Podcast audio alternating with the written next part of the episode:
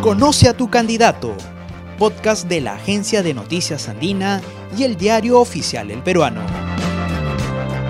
Hoy, en Conoce a tu candidato, te presentamos el perfil de Marco Antonio Arana Segarra, candidato a la presidencia por el partido Frente Amplio por la Justicia, Vida y Libertad. Marco Arana es hijo de dos profesores y el segundo de cuatro hermanos. Nació en el departamento de Cajamarca un 20 de octubre de 1962. Tiene 58 años.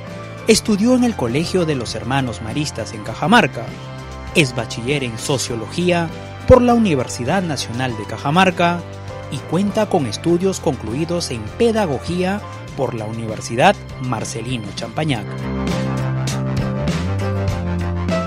Desde muy joven participó en las comunidades cristianas juveniles, desarrollando actividades de labor social. Realizó estudios de teología en el Instituto Superior de Estudios Teológicos y se desempeñó como párroco en las zonas rurales pobres de Cajamarca, envolviéndose en la lucha a favor del medio ambiente y de las comunidades afectadas tuvo la oportunidad de viajar a Roma para estudiar teología en la Universidad Gregoriana de Roma, en la cual se graduó con honores. En el 2001, junto con un grupo de jóvenes universitarios, fundó la ONG Grupo de Formación e Intervención para el Desarrollo Sostenible, GRUDIFES, junto a activistas que se centraron en el problema de las comunidades, derechos humanos y derechos ecológicos. Entre sus cargos partidarios, registra haber fundado el partido político Frente Amplio por la Justicia, Vida y Libertad el 2010.